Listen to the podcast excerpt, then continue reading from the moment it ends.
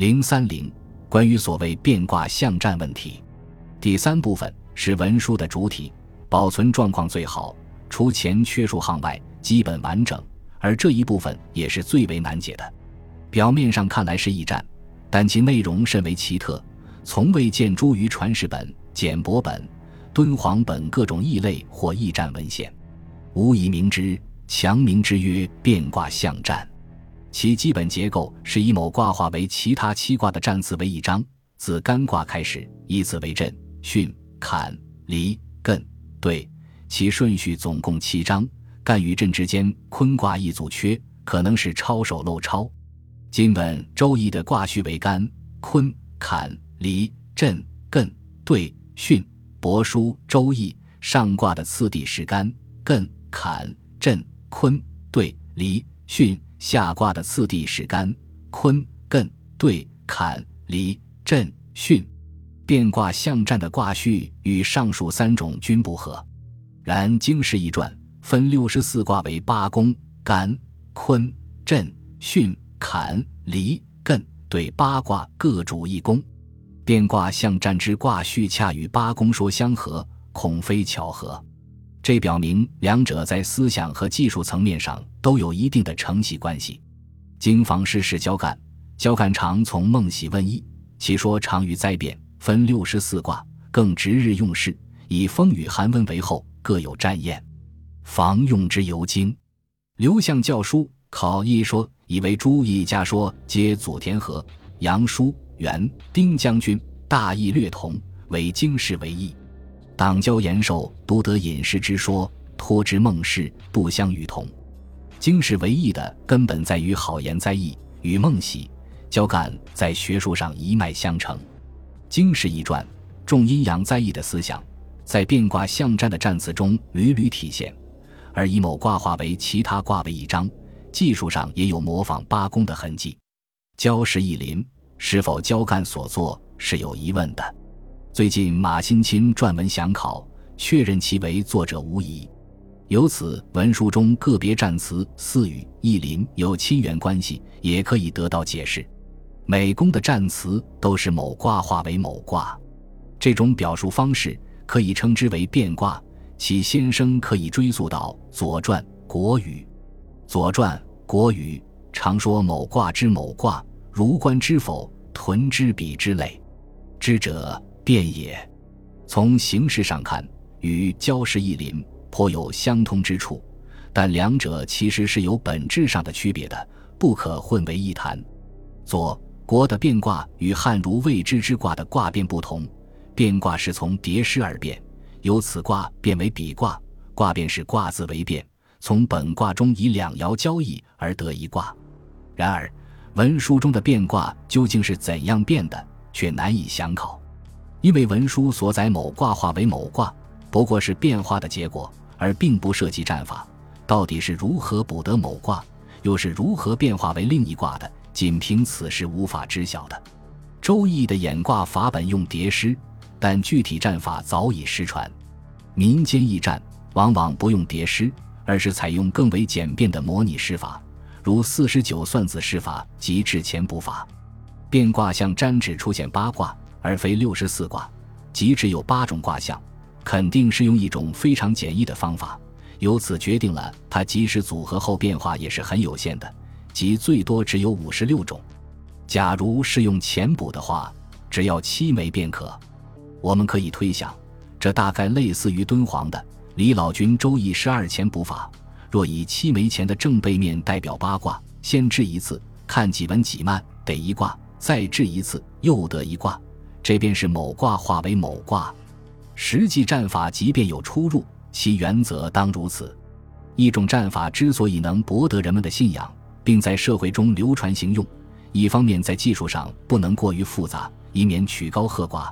另一方面又不能过于简陋，因为这样会使得卜者的回旋余地太小，进而降低灵验的程度。所以，如果光有某卦化为某卦，然后便是吉凶断语，对一般民众而言恐怕难有吸引力。因此，有必要和其他的战词配合使用。我们把每条战词进行分析，其基本类型可以划分为三个部分：战、争、象。以干化为离，家当忧内乱，金府望明，蛇入井中，意为见血光为利，干化为离是战。即以前数模拟周易法进行占事，家当忧内乱是征，即此卦所昭示的结果。金府望明，蛇入井中，意为见血光事象，即除人为占卜以外，自然界的意象所揭示的兆。当然，不一定所有的这些象都要同时出现。周易的誓词可以分为三种：真誓词、真兆词、象占词。古人对每一种占都不尽相信，往往两三种战术参用。占词最重要的特点就在于其中多有为怪、为妖的内容。《史记》记《太史公》曰：“学者多言无鬼神，然言有物。”杜正胜对这句话有精当的发挥，认为“物”字特指某一范畴的超自然存在。这种用法在先秦是相当普遍的。那么，太史公所谓的学者，他们对鬼神和物分判的标准在哪里呢？我想，王充说的最简明扼要，标准在物是生存实有，非虚无相类；鬼神则反是。以物象为占是古代常见的占卜技术，《周易》中有星占、梦占、鸟占、蛇占、爻占及从自然界、日常生活中所见的异常现象中得到的昭示，这些都属于象占。《周易》说卦传称，易之为书也，广大西北，有天道焉，有人道焉，有地道焉，兼三才而两之，故六。六者非他也，三才之道也。道有变动，故曰爻；爻有等，故曰物；物相杂，故曰文；文不当，故吉凶生焉。简言之，《周易》中所包含的物占内容，在于卦象和爻辞中的物象。《汉书·艺文志》杂占者，即百世之象，后善恶之争。这种所谓杂占，是因物象以推善恶之争的术数。李靖池把它称为物战，又说也可以叫象战。我们认为还是后者更为恰当。李靖池指出，物战是直接以物象之特殊显现而推战吉凶。古人的物战的推之之法包括：或由性质，或因变化，或因怪异，或因灾变，或因时物出现之非时非地，或认为祥瑞。物战之物有两种，一为常物，一为怪物或神物。周易中本有物占，两者相通。卦爻的原始意义有很多，必须从物占的角度才能解释。卜筮原来与物占没有冲突，一种是人为的术数，一种是天气。天气与人为的术数不特不冲突，而且是相辅而行。卜筮补天气的不足，而天气又增加人为的灵力。此点李靖是二十世纪三十年代就已揭示，然未引起足够重视。我们认为，对于分析变卦象战士相当有启发性的战词中的种种怪象，既是对原始周易思想的承袭，又是汉代以后物怪观念进一步发展的结果。《山海经》中便有很多用鸟兽蛇鱼进行占验的文字，此后更有专书出现。我们从《汉书·艺文志》的这录看到，杂占类中有三分之一是关于精怪的，《真祥变怪》二十一卷。人鬼精物六处变怪二十一卷，变怪告旧十三卷，直不祥和鬼物八卷，请官除妖祥十九卷。出土文献中的实例有楚秦汉简读各种日书中的相关内容，特别是睡虎地秦简日书甲种中的节篇，以及马王堆帛书避兵图，可见当时此类战书的盛行。而本件文书在变卦之后，并不引爻辞。直接列出战词，因此很难确认其中的内容来自《周易》原有的物战系统。战词中物怪内容的来源值得进一步追索，可以将本件文书和中古时期与杂战有联系的其他驿站相比较，比如五行志的系统。这种传统来自《洪范五行传》，其中对此类的书写是按照妖、孽、祸、科、省、祥、震来进行分类。《汉书·五行志》引说曰：“凡草物之类谓之妖，妖由妖胎，言上微；虫豸之类谓之孽，孽则牙孽矣。及六畜谓之祸，言其者也。及人谓之科，科病貌，言深也。甚则异物生，谓之省；自外来，谓之祥。祥由真也。气象伤，谓之诊。诊由邻立，不合意也。每一事云实则以觉之，言非必具至，或有或亡，或在前，或在后也。游自勇对中古五行志中的怪异书写已有详细的研究。这七类怪异遵循了由低到高的递进顺序，基本涵盖了西汉诗人阶层对世界层级结构的认识。显而易见，在西汉诗人的观念里，世界充满了怪异，从陌生的神秘世界到动植物世界，到与人关系最密切的六处，再到人自身，进而到有形世界，直到无形世界，怪异的程度也在逐渐加强。其中与意义最密切相连的是祸的部分。按照八卦的取向来对应，干马祸、坤牛祸、巽鸡祸、坎豕祸、里羊祸对犬祸。比如《汉书·五行志》对鸡祸的解释：于义，巽为鸡，鸡有冠具文武之貌，不为威仪，貌气毁，故有鸡祸。亦曰：水岁鸡多死鸡为怪，亦是也。可见其中解释基本以卦象为基础阐发。而在本件占卜文书中，比如训化为坤，忧牛病，治之少男服内乱，雌鸡雄斗。虽然是巽卦的变化可以与雌鸡雄斗相联系，但是此卦占词中也有牛病，却与坤卦无关。可见本件占卜文书中的占词并不是完全简单的阐发卦象，与五行志的解释模式有所不同。历代的五行志中还保存了经房易对物象的解释。由自勇依照刘文英对占梦的研究，将历代五行志中的征英解释关系分为直解、转释和反说，认为这三种模式使五行志中所保留的经房说基本都呈现为简单的征英对应关系。比如《汉书·五行志》引经房易传曰：“有始无终，绝妖雄鸡自啮断其尾。”很难从其中判断其解释物象的根据。不过，五行志系统与文书占词最大的不同，恐怕还是关切点的差异。这和两者的编撰目的密切相关。五行志所载之灾异，均以国家修旧为中心，其成立的思想背景是天人感应与阴阳五行理论的盛行，尤其是以董仲舒天人说与灾异说为基础。灾害和怪异被看作是上天对人君的警戒。